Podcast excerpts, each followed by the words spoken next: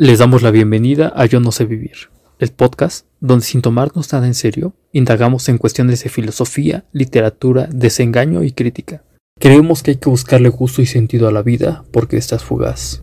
Quienes vamos a morir les saludamos. Comenzamos.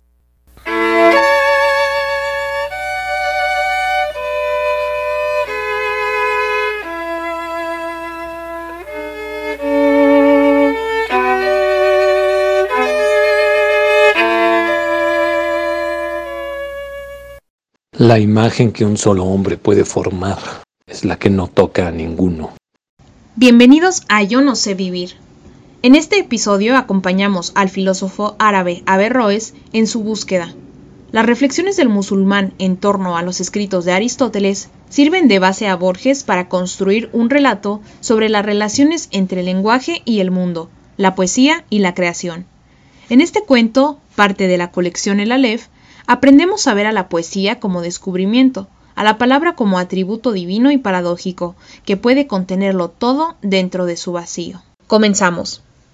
Y ya estamos aquí de regreso en Yo no sé vivir, otra semana, otro cuento increíble, otra discusión interesante.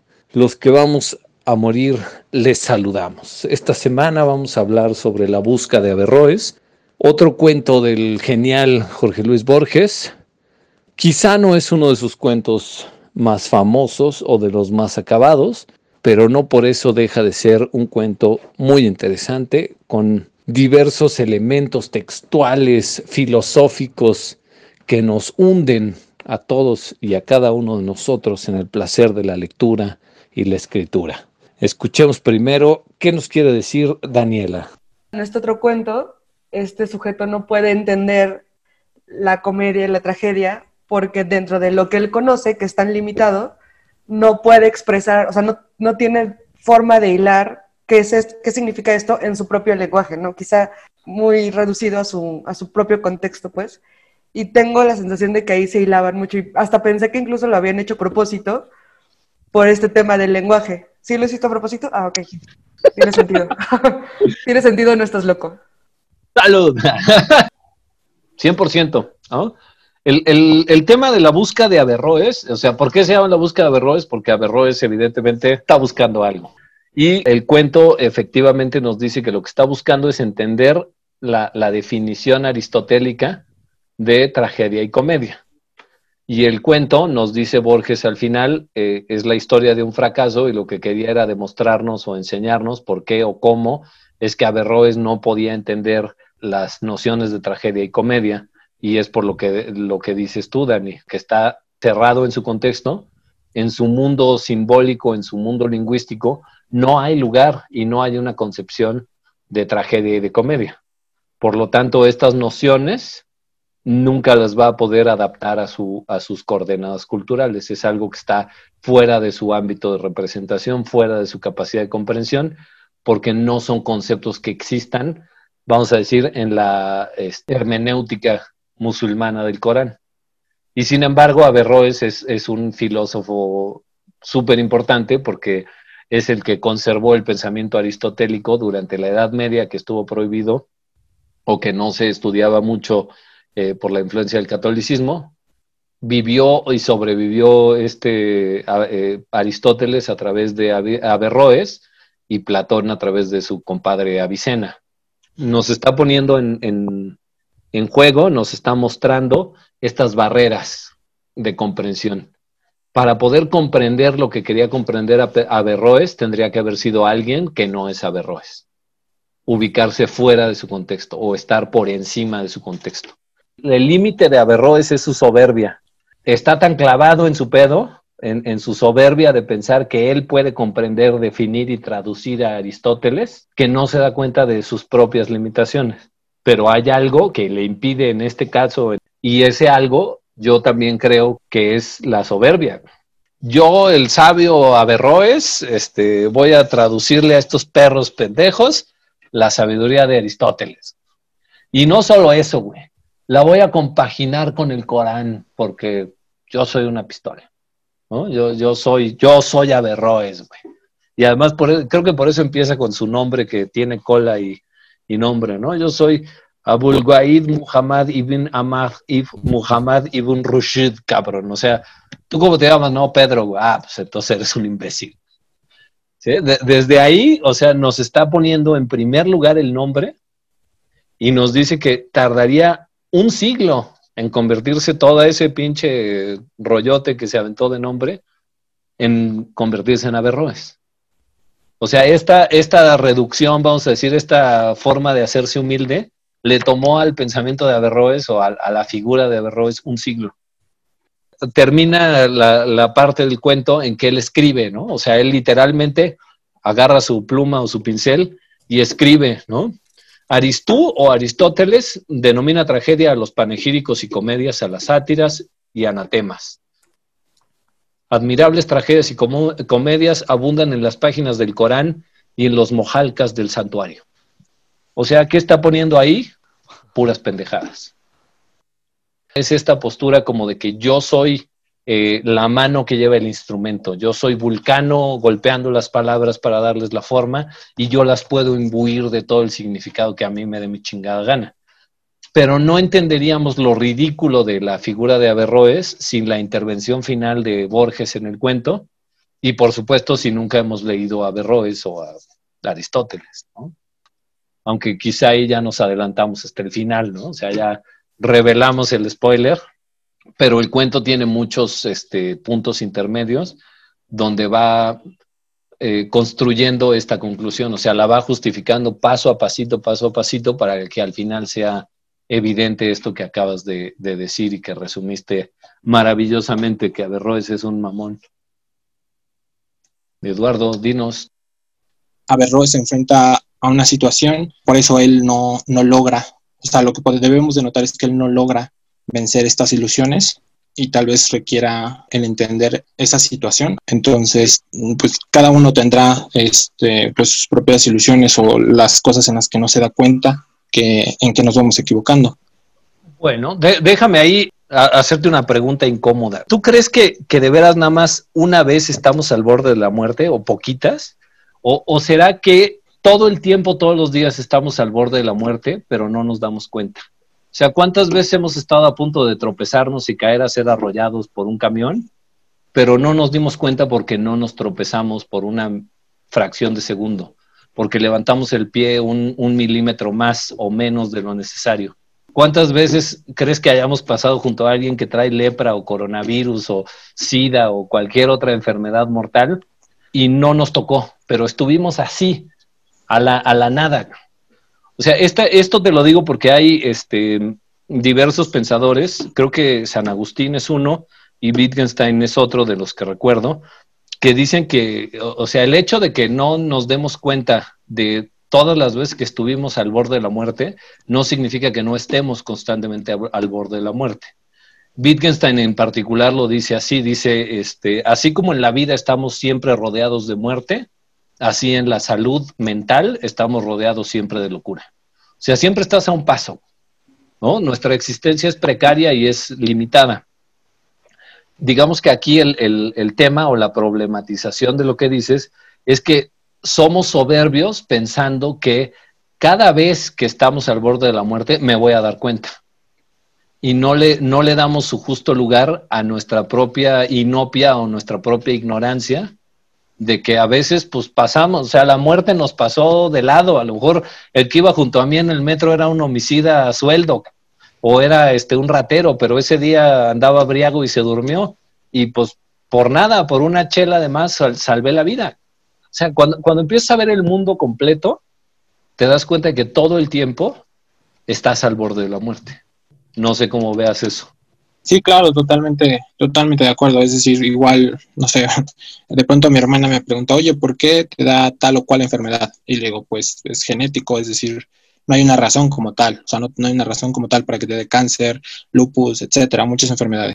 Pero eh, esa soberbia, yo creo que es la más, a lo que me refiero es que quizás es mucho más difícil superar esa soberbia de reconocer nuestra propia, este, recordar, ¿no? Que vamos a morir y todo esto, y que diario estamos enfrentando situaciones a cada momento. Es mucho más difícil superar esa soberbia a quizás decir, bueno, no sé qué significan dos palabras, voy a inventar Es, que el tema es ese, o sea, el, el, el, tema aquí, el que por lo menos a mí me siempre me, me obsesiona también, es la soberbia en nuestra ignorancia, ¿no? O sea, el, el, modo en que los seres humanos en general somos capaces de sentirnos orgullosos de cuántas cosas ignoramos. Y este es, bueno, es el caso de Averroes, ¿no? Que con orgullo escribe la definición de tragedia y comedia, pero pues no sabe nada.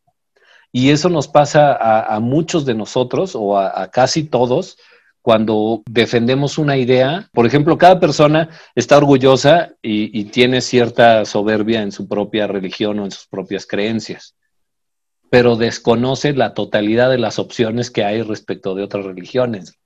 O sea, es muy raro que digas, no, es que soy musulmán porque conozco todos los preceptos de Cristo, de Buda, de Krishna, de los dioses nórdicos, de los dioses este, griegos, del panteón pre, precolombino, del panteón este, africano, de esto y Conozco todos los dioses y de entre ellos he escogido el mío.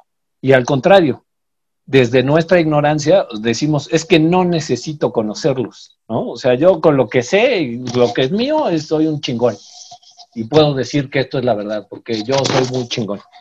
Es a lo, es a lo que apuntaba con el tema de nuestras experiencias cercanas a la muerte, ¿no? O sea, como que eh, suponemos o, o, nos consideramos capaces de saber cuándo estamos a punto de morirnos, pero lo cierto es que nunca sabemos cuándo estamos a punto de morirnos.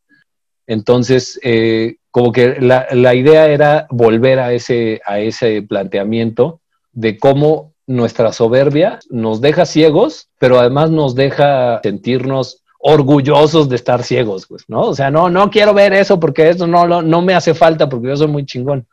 Y lo cierto es que quizá ganaríamos mucho, como pudo haber ganado Averroes en, en el caso del cuento, reconociendo que le faltan un chingo de otras visiones del mundo, que son además del Corán, todo el mundo griego, todo el mundo europeo, todo el mundo esto, para entonces poder acercarse al otro discurso. A ver, eh, Rubén, ¿qué nos traes a la mesa? Pues acerca de esta idea que tienes de la soberbia, me parece que también entra un acto de poder, ¿no? Más allá de esa soberbia, o más bien a través de esa soberbia uno actúa, ¿no? Y este, ejerce cierta autoridad y verdad sobre el lenguaje, pues eso también muestra que la política, los actos políticos, la, mm el acto de poder no es racional, ¿no? Averroes en su posición privilegiada, hijo de aristócratas, pues da una, una interpretación a través de su autoridad, ¿no? A pesar de su soberbia y su ignorancia, Averroes lo hace, ¿no? Porque Ajá. lo, lo ejerce, ¿no? Lo está haciendo. Bueno, yo diría que más, más que a pesar de, es precisamente porque es soberbio e ignorante. Porque efectivamente lo, lo, que estás diciendo es, es un poco este rollo que, que creo que es muy, válido, muy válido y muy moderno, de que en cada momento en que hables tienes que checar tus privilegios, güey. ¿no? O sea, no, no puedes hablar al chile como si todo lo que para ti es bueno y bonito es para todos, porque estás ciego a la, las ventajas discursivas que posees, las ventajas políticas por eh, tu condición de occidental, de blanco, de hombre, de mujer, de tal o cual. Eh, y entonces la ceguera ante, ante tu circunstancia te permite efectivamente ejercer el poder, pero ejercerlo de una forma ciega y pendeja, porque entonces no estás, como decía yo con Averroes, no estás considerando todo lo que te falta conocer para poder eh, adaptar tu discurso y obtener la finalidad que realmente buscas. Digamos que en política el bien común o la armonía o la chingada y ejerces un discurso político desde el privilegio y a lo puro güey y no generas un cambio y no mejoras nada. Y eso es lo que hace que Averroes fracase, el hecho de ser privilegiado y ciego de sus privilegios.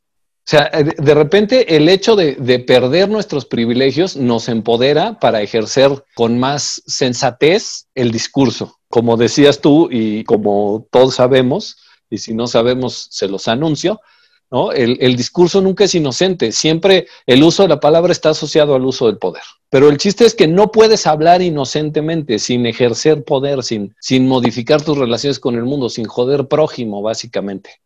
Averroes, que como dices acá, chingón, en la corte, platicando con los que se sienten que son bien cabrones y el sultán, dice, pues sabes qué, yo sí te voy a decir lo que es la comedia para Aristóteles. Y le dan la madre a Aristóteles, por lo menos en el cuento. No he leído a Averroes en, en sus libros, entonces no puedo decir si metió la pata o no, pero en el cuento sí le está dando en la madre a Aristóteles. Y eso solo lo hace porque tiene el poder.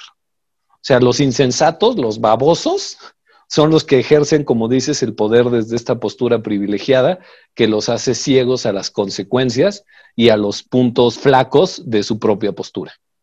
Entonces, e- eso ya politizamos un chingo el, el, cuento, que creo que no es precisamente un cuento político, pero como habla de la palabra, pues la palabra siempre es el, el vehículo para ejercer el poder. Entonces, me parece que es una interpretación también muy, muy adecuada y muy rica porque nos presenta esta ambivalencia o por lo menos nos ayuda a desarticular esta idea de que el privilegio eh, discursivo o el privilegio social nos dan un mejor lugar para juzgar el mundo. Y aquí lo que está pasando es que Averroes el privilegio lo que le está haciendo es quitarle la capacidad de juzgar rectamente el mundo, aunque sea con las mejores intenciones como está pasando aquí con Averroes. Él lo que quiere es proteger el legado de un gran filósofo y difundirlo en el mundo árabe para mejora de todo el mundo árabe. Y lo que hace es escupir una pinche deformación mal hecha y no beneficia a nadie, no ayuda ni a Aristóteles, ni a los árabes, ni a nadie, porque lo que está haciendo es, desde la ceguera, ejercer el poder del discurso, como dices. Y, es que ese es, ese es un, un pedo, este, ya, ya estamos en el rollo político, pues muy interesante, porque casi siempre, o bueno, una de las críticas que siempre se han hecho en política es que en el momento en que una revolución se institucionaliza, pues deja de ser revolución y traiciona todos sus ideales. Y es algo que también dice Marco Aurelio, la mejor forma de resistencia es no parecerte a ellos. Entonces, cuando tienes un, discurso de las márgenes que lo que busca es volverse el centro o el discurso hegemónico, lo que está haciendo es traicionar su, postura marginal y está eh, reclamando para sí la ceguera moral que tendría el privilegiado del pasado. ¿no? Este es, es un problema durísimo en los, en los discursos de resistencia y en los movimientos de resistencia política, porque al final lo que reclaman o lo que buscan es, digamos, arrancarle el micrófono al de allá en el karaoke porque está cantando del carajo para cantar yo. Y ese es como el, el, el ciclo político pero ciertamente es muy peligroso exigir la palestra política o la posición privilegiada discursiva, porque inmediatamente cuando un marginado ocupa el sitio central, se vuelve un privilegiado. Y entonces ya no puede en la postura B entender las preocupaciones de la postura A.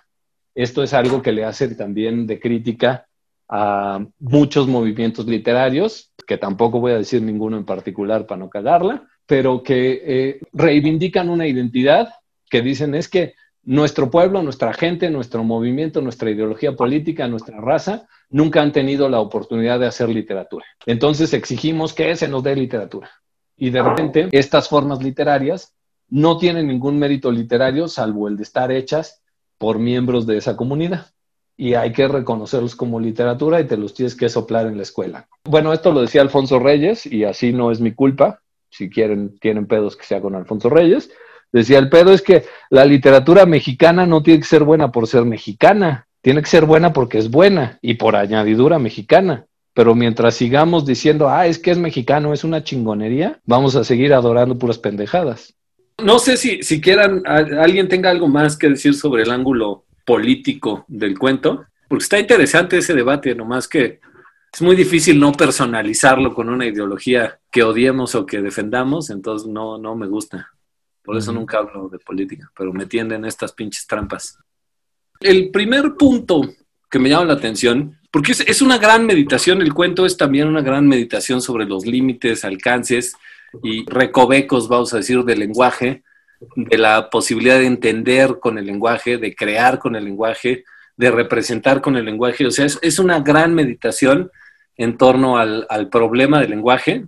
Y en este caso en particular, en, la búsqueda de Averroes, eh, parece que el lenguaje lo mismo que en, la, en la escritura del Dios está asociado a la divinidad, que resume el mundo, que refleja el mundo, que repite el mundo y que es lo que estábamos diciendo también cuando hablábamos de la escritura del Dios. Entonces, en, a lo largo del cuento de la búsqueda de Averroes, nos da diversas eh, reflexiones en torno al papel y alcance del lenguaje para entender el mundo. Lo que hace es eh, ir explorando diversas posibilidades del lenguaje para eventualmente mostrarnos o, enseñarnos el fracaso en el que incurre Averroes por una limitación en su lenguaje o en su comprensión de sus propias limitaciones respecto al lenguaje. Entonces empieza el, primer punto es esta idea de que la divinidad solo conoce las leyes generales del, del, universo y no la especie. El dios o los dioses, en este caso Alá, no reconoce a los individuos,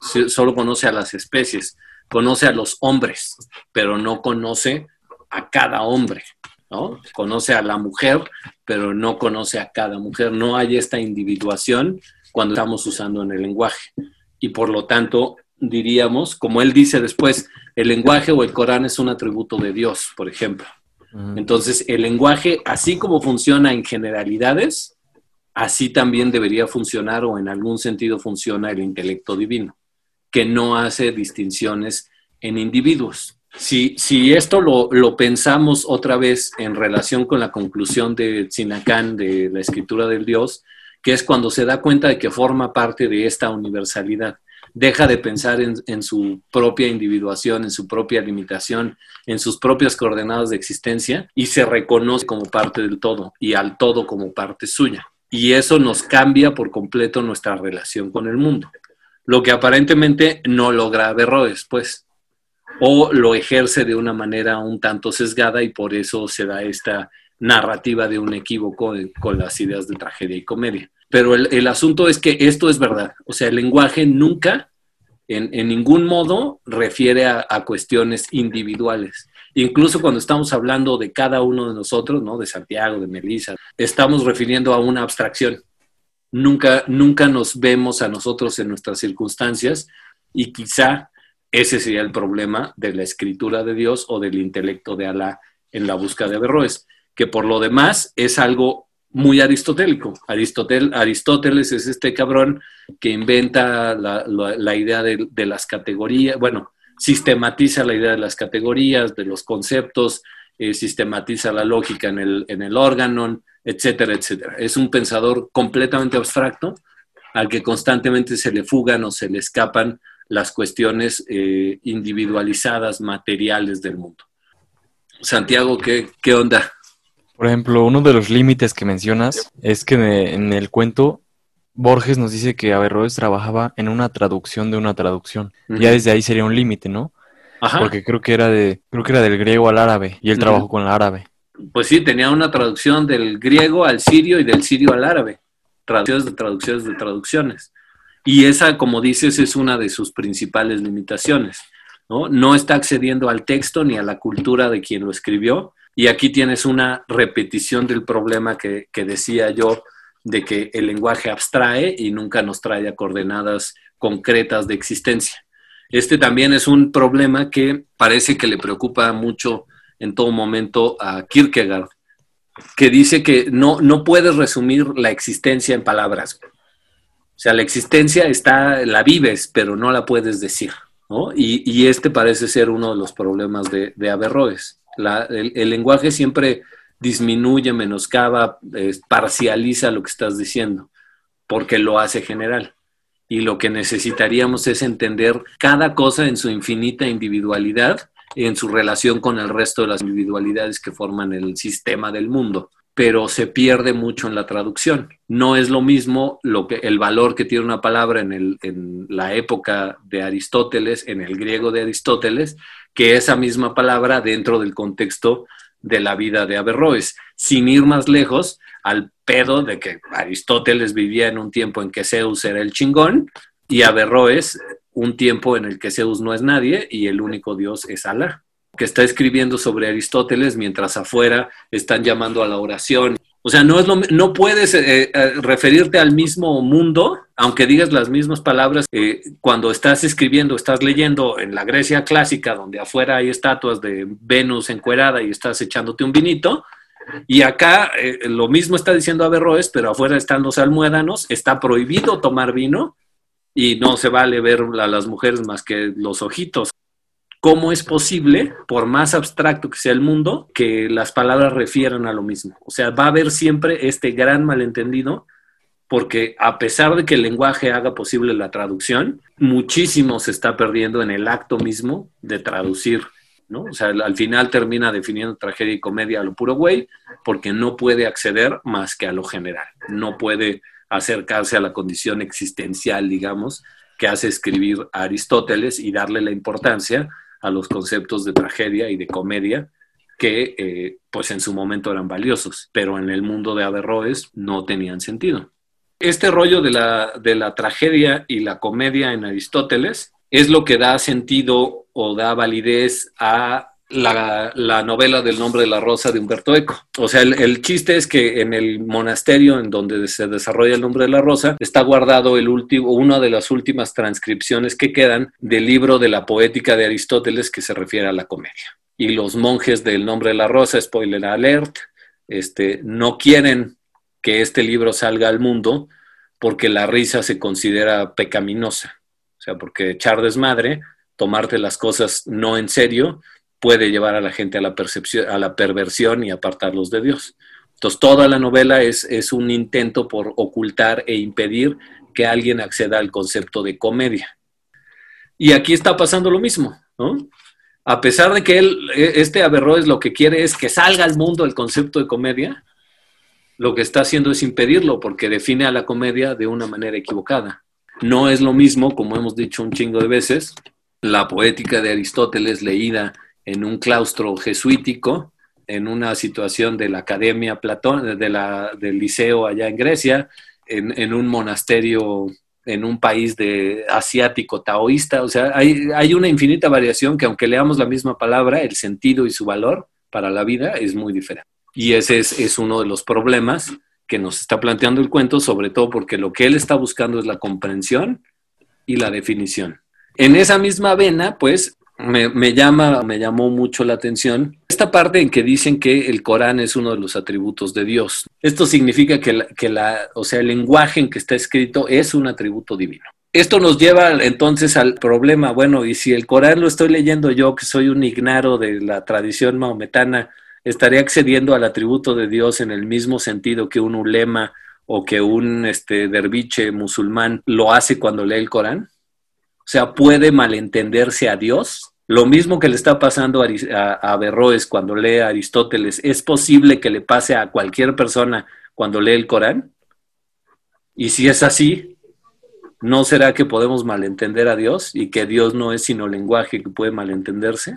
Y eso está un poco pasado de lanza, ¿no? Es una, es una pregunta que no plantea Borges directamente en el cuento, pero que se, deriva claramente de, sus, de los presupuestos que nos ha puesto respecto al lenguaje. ¿Qué pinche relación puedo establecer entre el Corán y lo que está escrito como el Corán? O lo que yo leo. ¿Cómo, cómo accedo al atributo de Dios al leer el Corán si resulta que una cosa es el lenguaje y otra cosa es lo irrevocable y lo eterno que está dentro y escondido o encerrado en ese lenguaje? Se vuelve muy difícil sostener ante la evidencia de los límites del lenguaje la idea de Dios en palabra, la escritura del Dios básicamente, porque el Corán es una escritura de Dios. Esto además está en, relación directa con otra figura que nos avienta ahí al juego, esta anécdota de que un güey que según ha viajado mucho, asevera que hay una rosa en la India que en sus pétalos está escrito la profesión de fe, que es que Alá es el único Dios y, Mahoma es su profeta. Si el lenguaje es arbitrario, o sea, si el lenguaje es del ser humano, el idioma y el signo y la escritura son contingentes, pero el Corán o la profesión de fe son eternos e inmutables, ¿de qué dependería que esté escrito en el pétalo de una rosa la profesión de fe? ¿De que tenga una serie de signos o de que está en consecuencia o en relación con la voluntad de Alá cuando construyó o creó la rosa o creó las reglas para la rosa. O sea, tendría que traer escritas letras para que ahí tuviera la profesión de fe, o depende de que yo vea la rosa a través de la creencia en, en Alá para reconocer en la rosa una profesión de fe. Pero precisamente para reducir esa profesión de fe a, a, un objeto fuera de la palabra, tendrías que conocer previamente ese Dios mediante el lenguaje. Entonces sería una consecuencia de que está implícito en el lenguaje esa divinidad y quedaría un poco estéril la, la, discusión entre si es un objeto o es letras y símbolos ahí plasmados. Se vuelve circular, ¿no? O sea, el, el asunto es que se vuelve circular esa pregunta. Si necesito conocer a Dios para reconocer la rosa como profesión de fe de Dios, pero la rosa es en sí misma un camino para reconocer la profesión de fe y entonces la existencia de Dios, caigo en el círculo de la divinidad. Pero, pero la rosa no necesita a Dios para que la reconozcas. Yo creo que sí. Bueno, depende a qué le llames Dios ahorita, pero básicamente est estamos pensando en, en, en, este mundo que es una, un enunciado congruente y que ya dijimos que cada cosa en el mundo implica la existencia de todo lo demás. Tan Dios está implícito en la rosa como la rosa sería implícita en Dios. Por supuesto, si dices, no, pero ¿y cómo no está ahí implícito Zeus, por ejemplo, o Loki? Bueno, eso estaría fuera del cuento, eso ya no es el pedo de este cuento, por supuesto. No, no podemos, o bueno, es, es un poco estrambótico, un poco incongruente, eh, interrogar el cuento desde fuera de esa circunstancia. Entonces la rosa no tiene por qué tener relación con Alá. Pero aquí estamos discutiendo dentro de ese diálogo que tienen ellos. Solamente eh, al final es cuando quizá podríamos entrar en eso, que es el gran malentendido. Ya ves que al final dice en un párrafo ahí muy salvaje, quise narrar el proceso de una derrota. Sentí que Averroes, queriendo imaginar lo que es un drama sin haber sospechado lo que es un teatro, no era más absurdo que yo, queriendo imaginar que Averroes, sin otro material que unos adarmes de Renan, de Lane y de Asim Palacios. Sentí en la última página que mi narración era un símbolo del hombre que yo fui mientras escribía y que para redactar esa narración yo tuve que ser aquel hombre y que para ser aquel hombre yo tuve que redactar aquella, narración y así hasta lo infinito. Aquí también, el, el, el, querer acceder a lo que quieren decir con que la rosa es, eh, tiene la profesión de fe o no, y contiene a, a Alá, y si Alá contiene a la rosa, somos tú y yo queriéndonos imaginar en la postura de dos maometanos creyentes de la época de Averroes, convencidos de todo esto están discutiendo esto. Y ni tú ni yo, bueno, creo que ninguno de nosotros siquiera creemos en Alá. Entonces estamos cometiendo la misma aberración que decimos, no, no, es que lo que quieren decir aquí no tiene sentido, porque tú y yo somos unos pinches doctores en, el Islam y, sabemos que, de qué pedo están hablando. Y, y aquí, eh, volviendo al tema político que hablaba este, Rubén hace rato, justo este es la culpa, pues, de, de los privilegiados. Nosotros como lectores del cuento estamos determinando el sentido del cuento porque tenemos el poder de decir qué quisieron decir, ¿no? Para mí esto significa tal, tal y tal. Y me voy a dormir tranquilo porque yo soy el poseedor de la pinche verdad. Y rara vez hacemos este ejercicio en que reconocemos, güey, no puedo opinar nada porque son personajes, este, pues, del Islam. Y ficticios en un cuento. Y yo no soy nada de eso. ¿Qué chingados puedo asignarle un significado, un sentido a esto que estoy leyendo? No es una soberbia en mi ignorancia, como decíamos hace rato. Somos averroes. Agarramos lo que Dios nos dio a entender, o Alá en su caso, y dijimos, a huevo, esto es chingue a su madre. Y aquí estamos. Los privilegiados anulando el Islam, güey. Estás anulando toda la identidad y la vida del otro, le estás asignando un significado que a ti te dio tu chingada gana, y eso es una soberbia en tu ignorancia y es una anulación del otro. Y esto es lo que estamos haciendo nosotros, un poco o un mucho, estamos matando otros discursos y escupiendo malos entendidos desde nuestra ignorancia y nuestra incapacidad de entender un texto. Y además no, no sé si alguien dijo, ah, pues no mames, pues voy a leer el Corán o voy a aprender un poco más sobre el Islam para ver si no lo estoy cagando. No, lo más que llegué fue a buscar el significado de algunas palabras. Entonces eso, eso está interesante, ¿no?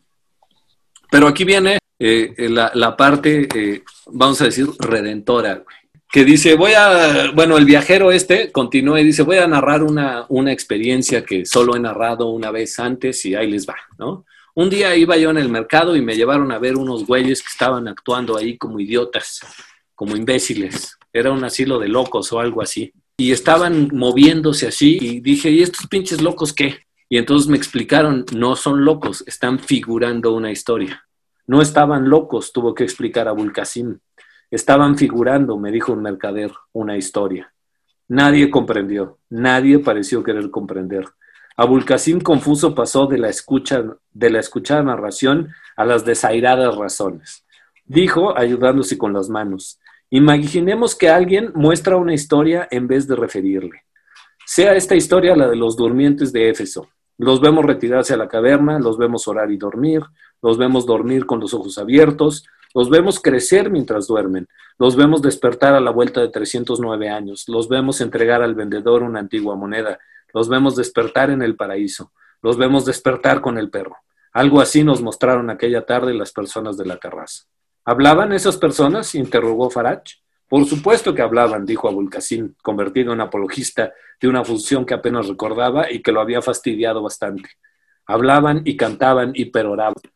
En tal caso, dijo Farach, no se requerirían 20 personas. Un solo hablista puede referir cualquier cosa por compleja que sea.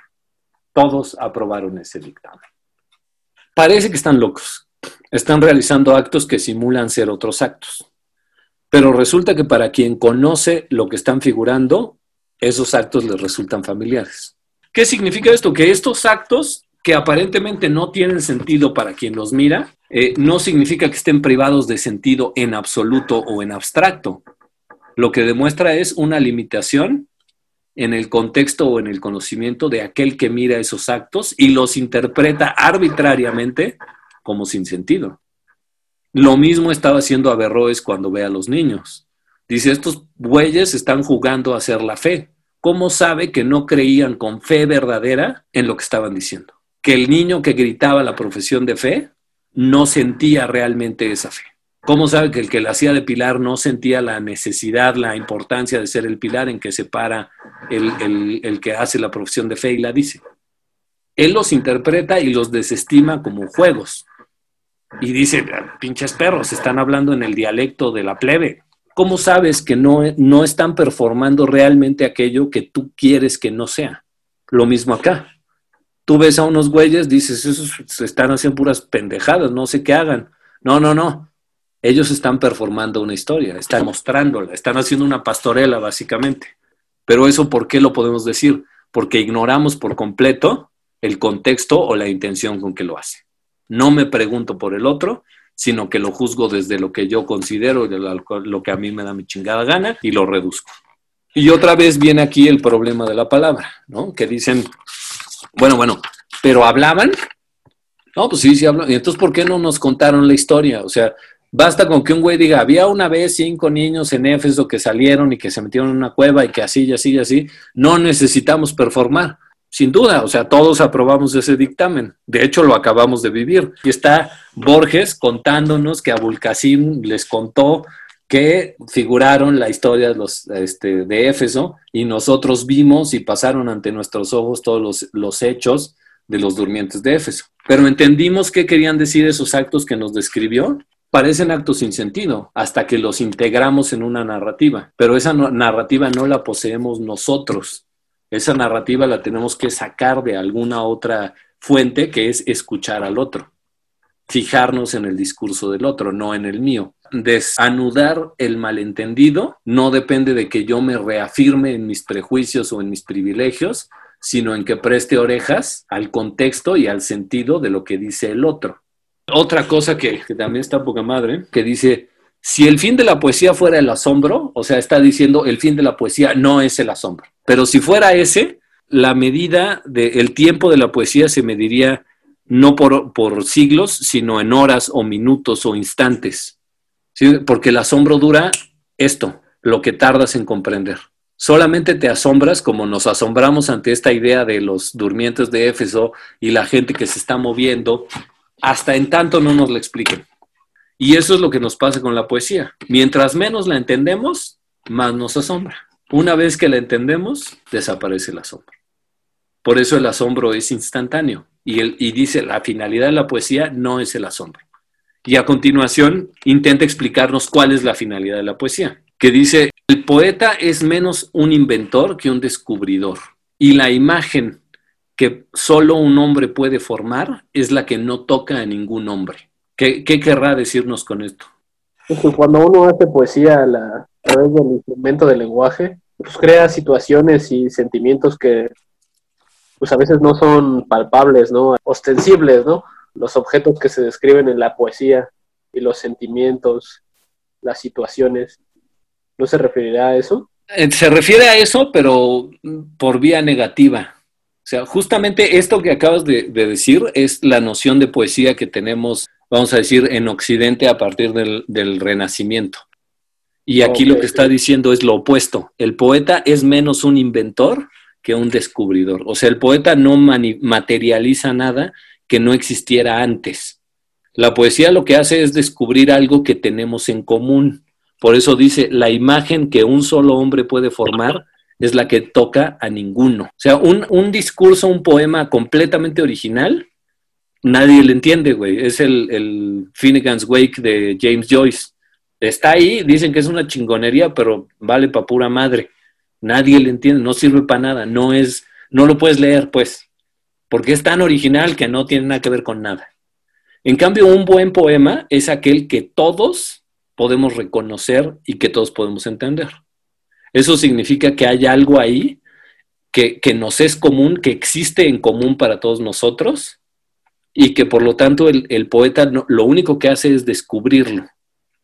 ¿no? Descubre esta imagen en la que todos podemos coincidir. Lo mismo que está pasando con los eh, durmientes de Éfeso y con los niños que juegan a la fe.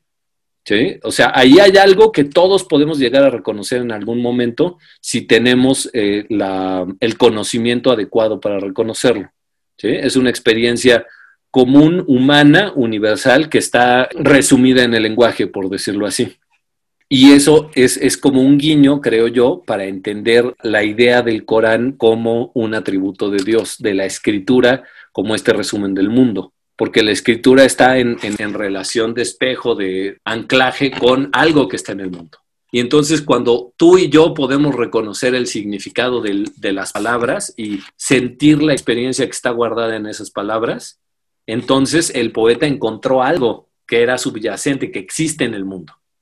Y por eso después se avienta todo el chisme de, este, porque no tiene ningún mérito comparar dos cosas, ¿no? O sea, es bien fácil eh, y es muy, muy sencillo comparar arbitrariamente cualquier cosa con cualquier cosa. Infinitas cosas en la Tierra y cualquiera puede equipararse a cualquiera. O sea, construir metáforas poéticas es bien fácil, ¿no? Ojos de teléfono, ya chingué, ahí está.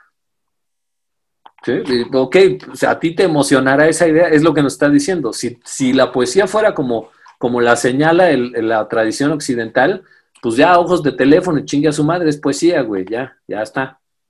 Pero aquí lo que está diciendo, no, güey, si solo es poesía para un idiota que dijo ojos de teléfono, eh, que es quizá lo que nos choca un poco de las galerías de arte moderno a muchos, que línea azul sobre fondo azul en pared azul, 20 millones de dólares. Dices, pues no, y, te dan un libro de este pinche grueso para explicarte la trascendencia de la obra, ¿no? Así como, aquí está, güey, entiéndalo. Desde esta perspectiva que está manejando eh, el cuento, eso no es poesía. Si solamente una persona puede figurar esa imagen y entender su trascendentalidad, vale para pura madres.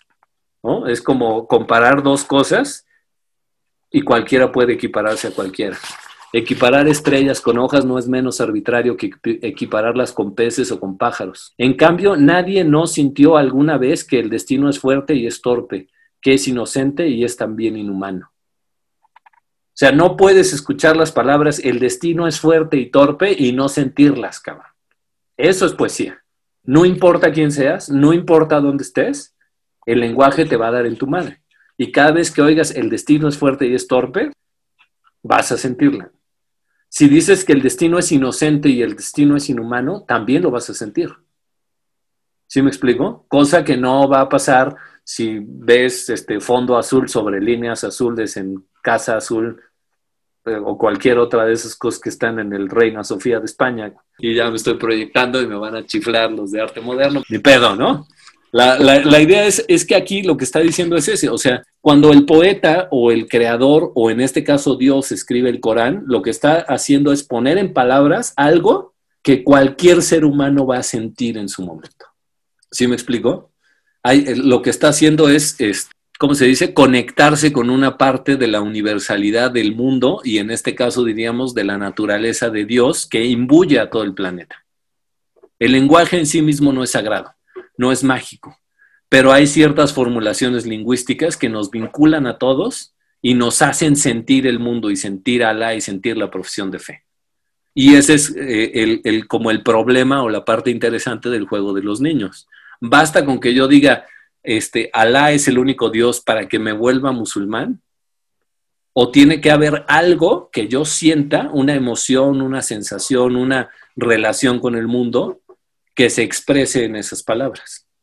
La palabra encerrada en el libro es estéril, pero cuando entra en relación, en, movimiento, en performatividad con la conciencia, con el acto de lectura, con la emoción, entonces adquiere vida.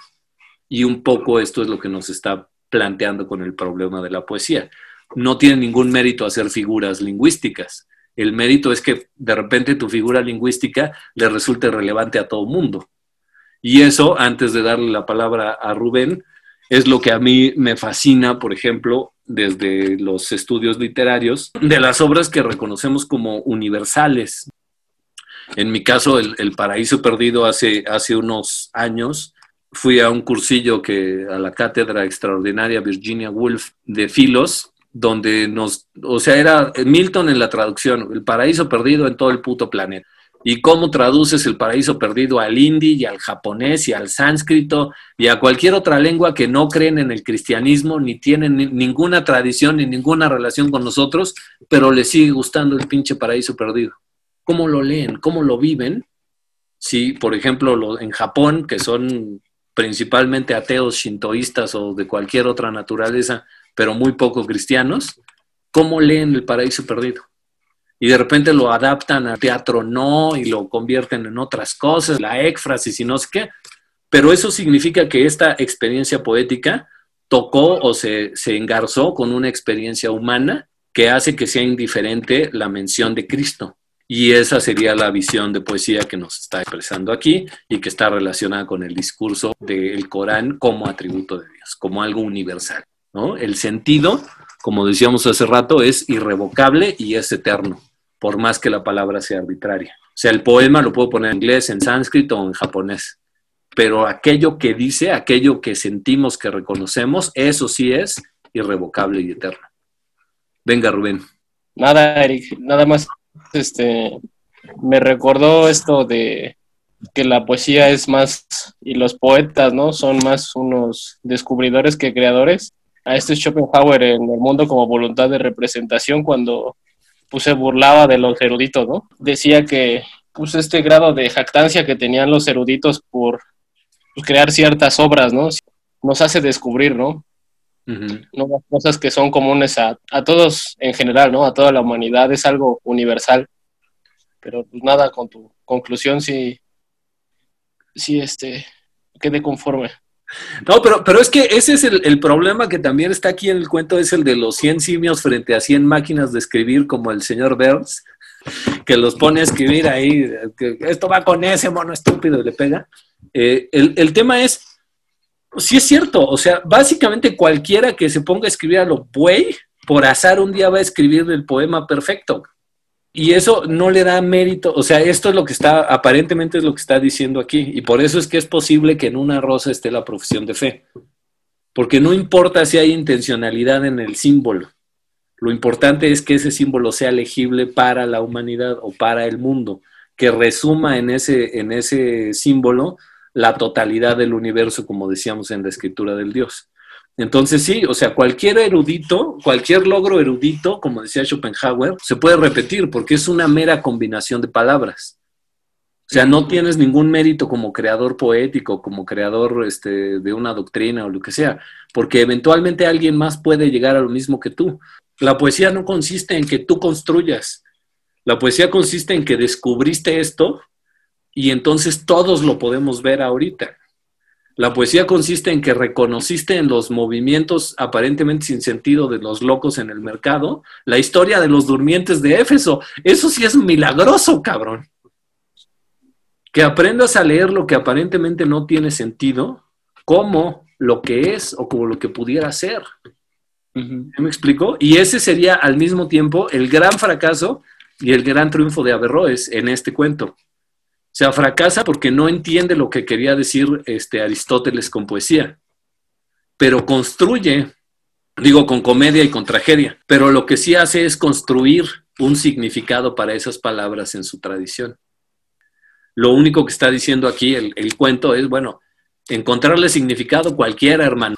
O sea, de esa nube, ¿de qué tiene forma? De helado. ¿Cómo que de helado? Sí, es que se derritió y lo pisaron. A huevo, cualquiera, güey, cualquiera puede. Tú pareces Brad Pitt. No mames, sí, después de que le rompieron la madre, le hicieron cirugía reconstructiva, güey. Ah, pues sí, cabrón. es muy fácil, güey. Cualquiera puede construir y equiparar una cosa a la otra, lo puro bestia. Lo, maravilloso es esto, cuando hay un significado fijo en la palabra, como lo que ellos suponen que es el Corán, o como sería la profesión de fe en la rosa, o la profesión de fe en los niños que juegan, o la historia de los, de los durmientes de Éfeso en los locos, que inmediatamente lo reconoces y lo sientes, y no puedes sino sentirlo con independencia de tu tradición cultural, con independencia de tu vida, tus circunstancias, simplemente lo ves el lenguaje te domina, te escribe. Y ahí, diría Cortázar otra vez, es donde no hay tu tía, ahí es donde no, ahí, te quiero ver, porque ahí es donde Dios te está enseñando que la palabra es uno de sus atributos, güey. No puedes resistirse, no puedes resistirte. La palabra te crea, te mueve, te lleva, te dirige y te hace. Dios es verbo. Y Dios es verbo. Pum, güey. Y luego tienes este uso bastardo que ya platicamos, que es el de la, el uso del hombre de la palabra para hacer política y chingar prójimo, que es una deformación culera de esta fuerza de la palabra, pero depende de esta naturaleza maravillosa, asombrosa, hermosa de la poesía y el esfuerzo creador y la palabra. Entonces, eh, está muy chido, pues al final tenemos dos visiones de, Dios en la palabra, de la palabra en Dios, de, verbo, de la, acción del lenguaje sobre el mundo, y cómo, pues sí es cierto, y, muchas doctrinas lo han, lo han dicho, incluyendo a Michele Wittgenstein, que dice, es que cuando uno está en el mundo y dice, la circunstancia no me gusta, pensamos casi siempre en cambiar la circunstancia. Pero ¿acaso sería más fácil y más productivo empezar por cambiar lo que pienso de la circunstancia? nuestra relación con el lenguaje. Nos ponemos, como decía hace rato, en el lugar de Dios. Transformo el mundo cuando transformo la palabra. Gracias por escucharnos. Los esperamos la próxima semana para comentar Una niña está perdida en su siglo en busca de su padre, una novela preciosa del autor portugués Gonzalo Tavares, cuyos singulares personajes nos recuerdan a los habitantes de los múltiples planetas que alguna vez visitará el principito. No olvides seguirnos en Instagram como Yo no sé vivir podcast, en tu plataforma de podcast preferida y leer nuestro blog. Eso nos ayudaría bastante.